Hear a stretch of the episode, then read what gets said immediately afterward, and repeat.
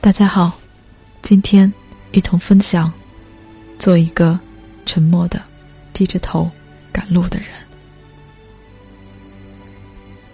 四年前入职培训时，班上有一个小个子的姑娘，安静的坐在一个角落里。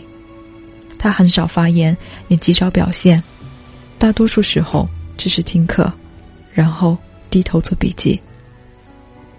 她是唯一一个天天到图书馆报道的姑娘，没有人会关注这个不起眼的姑娘。二十四五岁的男男女女只沉醉在初时的兴奋中，然后成群结队的去聚餐，甚至忘了最后的结业演讲。结业考试的最高分是她，连老师都说这是一个意外的惊喜。她穿着职业装，淡然自若。而字字句句的演讲中，让我们成了观众，自惭形秽。他演讲的最后一句是：“我想，在梦想的道路上，我会做一个低头的赶路人。”年幼的时候，我们总喜欢谈理想，因为还没有长大，便以为有一条长长的路可以通向远方。就像你去问幼儿园的孩子。他们会告诉你：“我要得诺贝尔奖，我要成联合国秘书长，我要成为作家，我要成飞行员。”可年少的我们，并没有为之努力，有的只是无休止的应付和疲惫不堪的做梦。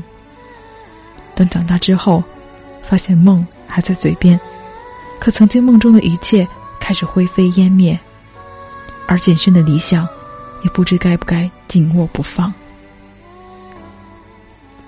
惰性使然，现实总是残酷。有些人便一头把梦抛下，有些人的梦还是海市蜃楼，停滞不前。他们的梦想中有无数美好的情状，却换不来自己的一小步。十年前，我去一个北漂好友的地下室，他抽着烟告诉我，他想成为最好的音乐人。当时我只看到琴上有灰。曲谱都已折旧，地上有一堆的烟蒂，发霉的气味在我连续十天的北京的日子里都存在着。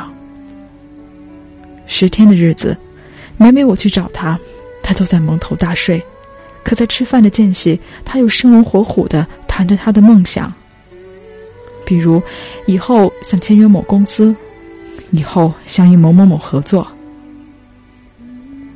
十年后的今天。他依旧没有走出他的地下室，有的只是越来越大的烟瘾和越来越发福的身材。他白天睡觉，晚上便去泡吧。他办了很多的信用卡，债台高筑。他还是偶尔提及他的梦，只是他的梦想明朗，却越来越远。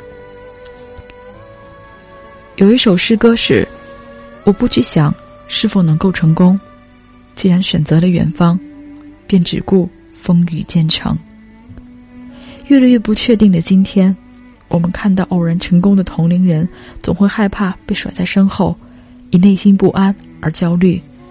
梦想近在咫尺，又遥不可及。有时，我们甚至害怕自己成为玻璃瓶中的苍蝇，看得到远方，却飞不出固有的天地，以为前途一片光明，却是徒劳一切。在颠沛流离的生活面前。我们放弃了脚下蹒跚的每一步，渴望的是随时一步便是跃上天堂。可是，我们朴实的梦想是需要每一段修炼的路程牢固的推进。我们不知道某一刻就成功了，可是不努力，某一刻就不会来临。